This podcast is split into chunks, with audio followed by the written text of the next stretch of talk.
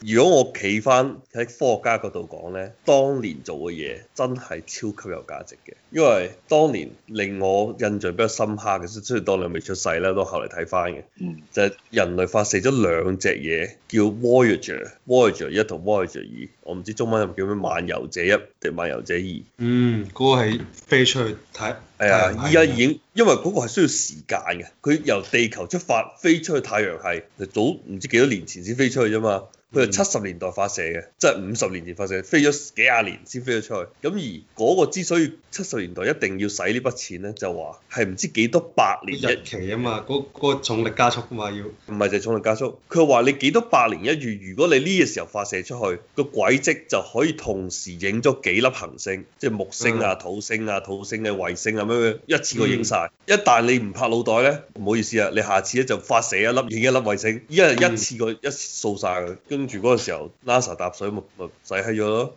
跟住嗱，我繼續講下另外一樣嘢，即係我覺得好正嘅。嗰個年代呢，大家係希望揾一樣嘢，就話大家都相信其他星球同地球一樣，係一定要有水先有生物。嗯所以喺嗰個年代就好熱衷於去揾邊個星球有水，液態水。誒、各種各樣嘅水都有。跟住如果冇記錯呢，就係誒揾到個叫做乜嘢話？之前我講過好似叫泰坦星，嗯。就話佢有好可能啊，好啊嗯。跟住後嚟咧有個仲勁嘅水叫 Europa，E U R O P A，歐羅巴翻譯，嗰、個就話成個星球都係水嚟嘅，亦都係唔知邊一粒行星嘅衛星嚟嘅。跟住佢就頭先我講個 Voyager 嘅故事咧，好似就係有其中一粒咧就飛到去嗰度，就話。喂，依家我哋揾到粒嘢係有水喎、係咪要過嗰度睇睇咧？跟住話，喂，但係我一睇改變軌跡去去嗰度睇咧，我就 miss 咗後嚟啲咩海王星、天王星、冥王星喎、我就睇唔到嗰啲星咯。跟住到最後嚟講，啲科學家都決定天王星、海王星冇乜好睇啊，都係睇下啲有水嗰啲。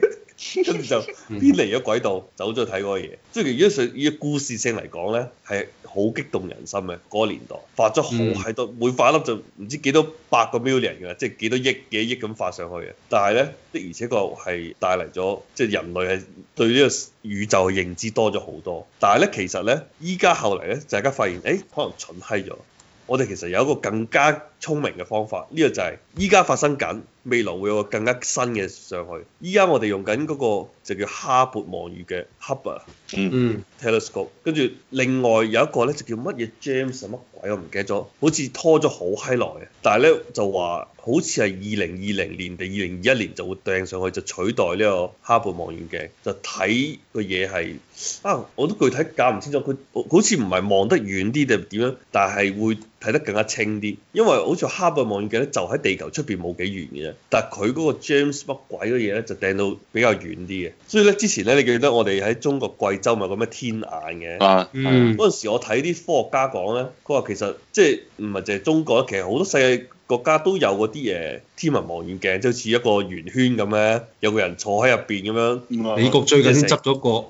成間屋咁樣。佢最出名好似南美嘅智利定邊喺度地歐洲，佢有幾個地方嘅。嗯。跟住咧，佢就話啲科學家即係採訪佢啊嘛，就喺入邊睇計佢話，唉，其實呢個閪嘢冇乜用啊，屌你！因為咧，我哋隔閪住大氣層，即係睇咗啲嘢咧，其實係俾人扭曲咗啊。嗯。嗯所以佢佢其實更加希望係走出去太空出邊，喺出邊睇，喺真空入邊睇，影翻嚟嘅嘢就好閪。所以你查下哈勃望遠鏡拍出嚟啲嘢好閪柒鳩靚嘅。其實我都好期待佢下一代取代呢個哈勃望遠鏡嗰叫乜鬼嘢，我一諗起嘅名，啊即係未來可以影翻嚟啲嘢咧，就應該係會令我哋更加進一步了解太空。雖然呢個同嫦娥冇乜關係。哦，我哋就講嫦娥，我哋而家就姑且當佢其實係為人類做貢獻㗎啦。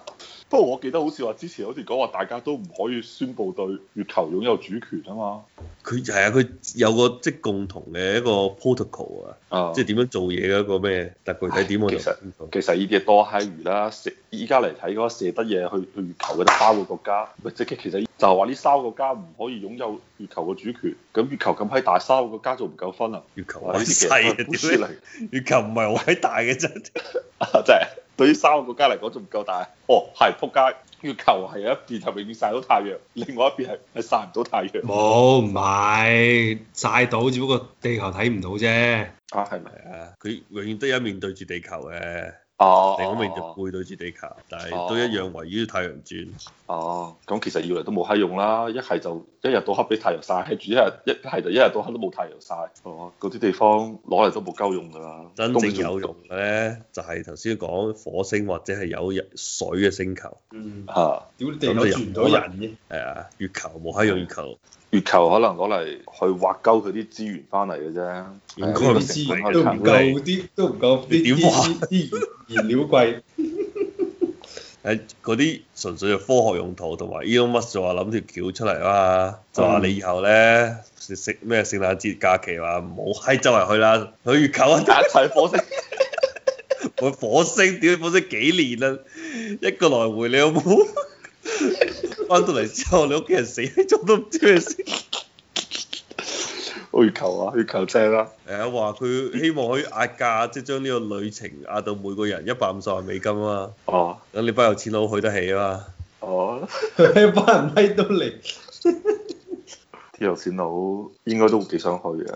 哇！你老母嗰個朋友圈肯定真係想去㗎。今佢唔係淨係話月球，出咗地球係人都想去嘅。佢你你有冇睇過嗰陣時話嗰個叫咩啊？誒、採訪嗰啲去過太空嘅嗰啲宇航員啊，啊嗯，就話全部人翻到嚟地球之後咧，同埋全部一大部分啦，好似嗯都係自殺死定係點樣，即係有啲心理問題。佢就覺覺得得地球誒索然無味啊！係啊，出去太空之後，屌你翻嚟做乜閪嘢？即係已經人生已經去到嗰、個嗰個境界 啦。佢同我講其他真係嘢，翻唔轉頭，翻唔到轉頭。大家翻唔到唔轉好頭追求。咁閪正啊！你啲人成日講話人即係爬珠峰都係八千幾米係嘛？我而家成個月球、成個地球都俾我睇晒啦係嘛？我坐飛機高啲嘅，高過珠峰。唔係，但係你係喺空間站上邊，你睇晒成個地球喎。係啊你老味真係要 試，想試。其其實你唔使諗，其實你唔使講咁多嘢，你就好簡單，你就睇嗰叫咩啊 Gravity 嗰部電影係嘛？你睇得幾閪正，個嗯地球喺下邊轉，嗰種同埋你去珠穆朗瑪峰邊一個 level 嘅啫，係嘛？你睇晒成個地球喎、哇！成個場俾你睇晒喎，係邊度打我覺得颱風，邊度行雷，係嘛？誒，呃就係唯一睇唔到就北韓啫，冇開燈睇唔到。 要日頭先睇到，唔係中國好難都，中國睇得唔係好清，中國啲霧霾太勁。啊依家好咗啲啦，啊但之後可能又會衰翻啲。 要睇印尼同埋蒙古啲梅得唔得啦？不過咧，我覺得睇地球咧就唔係咁靚嘅。你真係得閒搜索下頭先，發覺哈勃望遠鏡影翻啲相，嗰啲真係好閪勁嗰啲相。哦，我之前睇過，我之前睇過，唔係，但係嗰啲相咧，佢哋講咗啦，唔係真係用黑白望遠鏡就睇到係咁樣樣嘅，佢係啊攞啲唔知乜閪圖去構圖，構佢一定成要咁樣嘅，佢唔係好似普通嘅相機咁樣可以咁樣生成啊嘅圖像，樣。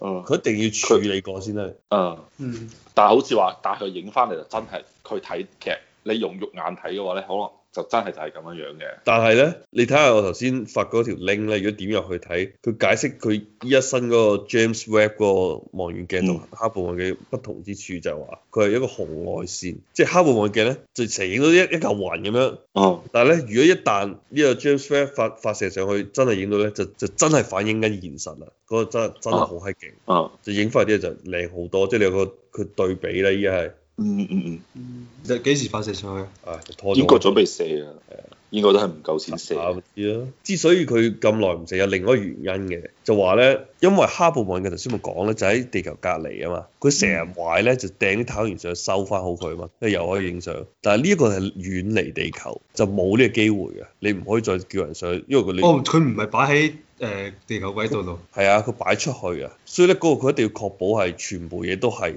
perfect 嘅先去擺出去，咪難閪咗就嘥咗啲，但係你係無啦可避免嘅喎，你太陽風暴一吹過嚟，又干擾你電佢子。應該諗晒所有呢啲可能嘅 scenario。誒，佢書度寫咗下年嘅呢個時候左右，下年哦，十月份發射。嗱佢講啫，應該又要推遲啊嘅。你睇下呢個爛閪望遠鏡就用咗半年嘅 NASA 嘅 budget 啦，十個 billion 啊呢個人，幾閪貴啊呢啲嘢屌！